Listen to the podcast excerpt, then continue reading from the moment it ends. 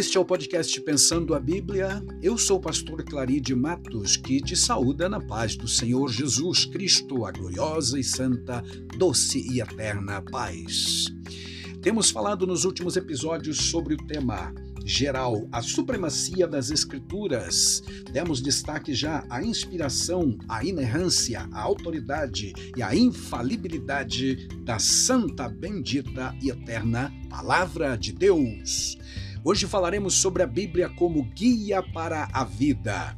Lemos no Salmo 119, versículo 105, a seguinte escritura: Tua palavra é lâmpada para meus pés e luz para meu caminho. Observe o singular desta expressão. O salmista está dizendo: ela é luz para mim, para meu caminho. E quando pensamos em guia ou verbo guiar, significa orientar alguém ou algo com autoridade demonstrada em determinados assuntos a que se propõe. E o que a Bíblia propõe a ser, ela realmente o faz com autoridade, que é nos guiar e nos orientar no mundo na, a respeito da fé, da comunhão, da vida espiritual, da espiritualidade, portanto. Aleluia! Que continuemos apegados à palavra do Senhor Deus. Ela continuará iluminando a nossa vida, a nossa mente, nosso coração, nossos pensamentos e nos dará as diretrizes necessárias para que saibamos como nos conduzir aqui neste mundo que cada dia se aprofunda nas trevas da ignorância, do pecado e do desvio da luz maior que é Deus. Aleluia. Bom, quando penso em um guia, me vem à mente a figura, a imagem de alguém que tem por finalidade conduzir a outrem, que por sua vez seja dependente do que se refere a direcionamentos certos a seguir. É importante lembrar que o guia vai depender da, do guiado que seja humilde e aceite a sua direção. Há naturalmente variados tipos de condutores e também diversificados níveis de necessidades que há para aqueles que precisam serem guiados. Existem alguns que não possuem nenhum senso de direção em determinados assuntos ou comportamentos. Estes partem do zero, dependendo completamente de certos guias e orientadores na vida moral, emocional, e também espiritual ou religiosa de forma geral.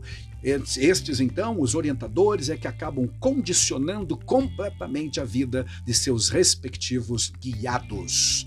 Aqui falamos de guias que estão próximos, que servem de amparo, de proteção, de cuidado especiais e etc. De igual forma, há alguns que até têm alguma luz, mas necessitam também de uma orientação mais precisa, que carecem de um direcionamento mais, mais acurado. Era o caso, por exemplo, de Aquila e Priscila, como guias do, do jovem Apolo. Apolo precisava de guia, de uma orientação melhor. Encontramos a história dele em Atos dos Apóstolos. E então aquele casal de missionários o chamou em particular e deu a ele novas e mais importantes luzes sobre o assunto de que ele tratava nas suas pregações. Ele foi humilde e acatou, assim como todo aquele que não conhece completamente a luz e depende dela, é preciso ser humilde para acatar estas orientações.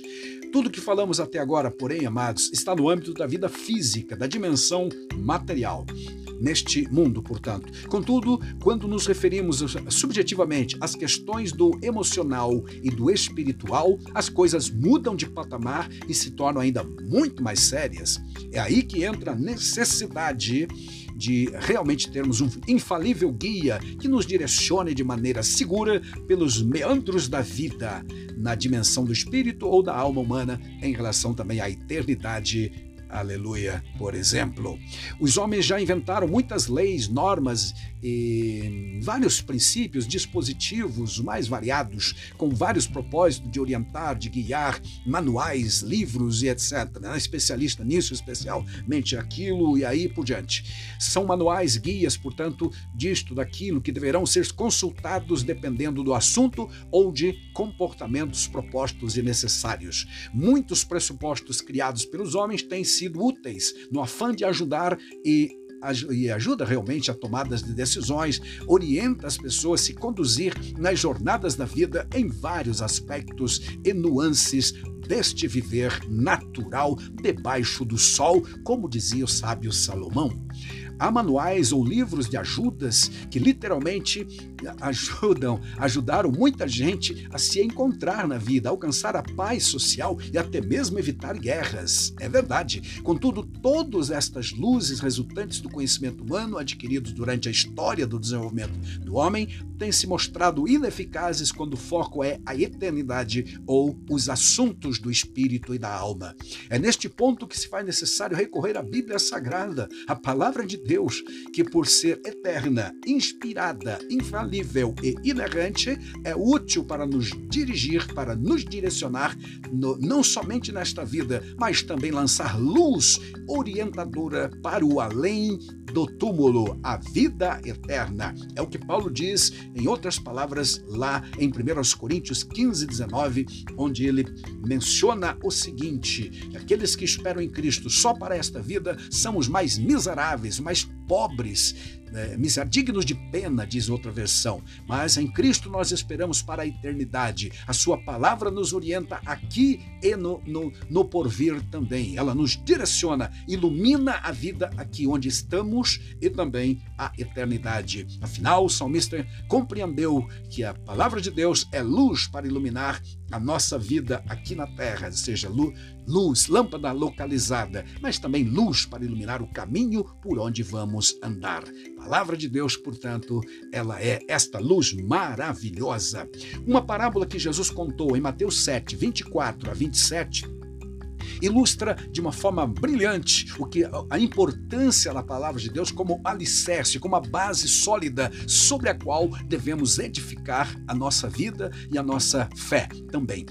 Está escrito no verso 24: Jesus disse: Aquele que ouve a minha palavra e a pratica é comparado ao homem que construiu a sua casa sobre a rocha, ou seja, a luz que este homem, que esta mulher recebeu da palavra de Deus, o orientou na construção da sua casa, da sua vida espiritual, do seu casamento, da sua sociedade, da sua congregação, do seu ministério, enfim, tudo isto, na verdade, amados, deriva de um direcionamento seguro, é, efetivo, luminoso, aleluia, da palavra de Deus. Porque quando falamos no oposto, quando falamos nas trevas, estamos falando de pecado, de ignorância, de falta de direção. Por isso, também, o sábio Salomão disse que a, o caminho do justo é como a luz da aurora, que vai brilhando mais e mais até ser dia perfeito.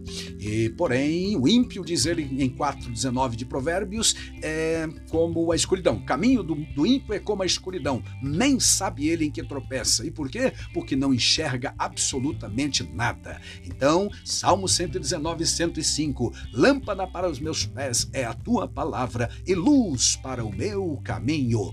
Em 2 Pedro, capítulo 1, verso 19, o apóstolo fala a respeito de a palavra de Deus, ou profecia da Bíblia Sagrada como uma candeia que ilumina em lugar escuro até que a, a luz da, da, da, do dia, do novo dia, ou a, a estrela d'alva, como ele usa o termo lá, nasça em vossos corações, ou seja, o dia se torne mais claro. É basicamente a mesma expressão de Provérbios 4,18, que diz que o caminho do justo é como a luz da aurora. Aquele que não se orienta pela palavra de Deus, meu querido irmão, minha querida irmã, ainda está espiritualmente desorientado.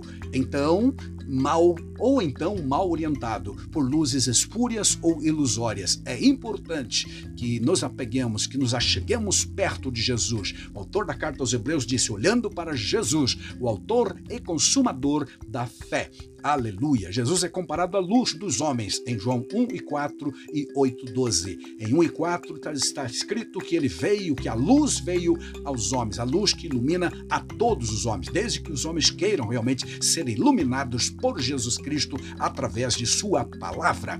E em 8:12 Jesus disse: Eu sou a luz do mundo. Quem me segue não andará em trevas. Aleluia. Temos aqui neste mundo e também para a eternidade a segurança de uma luz gloriosa, não frágil, não fraca, não temerária, não passageira, não, não, absolutamente não e não. Ah, mas uma luz potente, gloriosa, eterna, durável, infalível, que sempre nos guiará desde que recorramos a ela. É isto que o salmista diz no Salmo 73, 24. Depois de um período de muita frustração e desânimo, ele finalmente declara: ah, Tu me guiarás com teu conselho e depois me receberás na glória. O salmista então confessa que era guiado pelo conselho do Senhor, ou seja, a sua divina e poderosa palavra, que a lâmpada para os pés, para os teus pés e a luz para o seu caminho seja realmente a palavra de Deus e continue sendo, porque é a única revelação de Deus escrita e autorizada que nos dá orientação segura aqui na terra, nesta vida efêmera e também para a eternidade. Deus em Cristo te abençoe poderosamente. Permaneça na luz, ame a luz, viva esta luz da palavra, ame-a, viva de acordo com seus princípios e você estará, como disse o salmista, sendo recebido na luz maior da glória eterna, finalmente, quando a jornada aqui findar. Amém.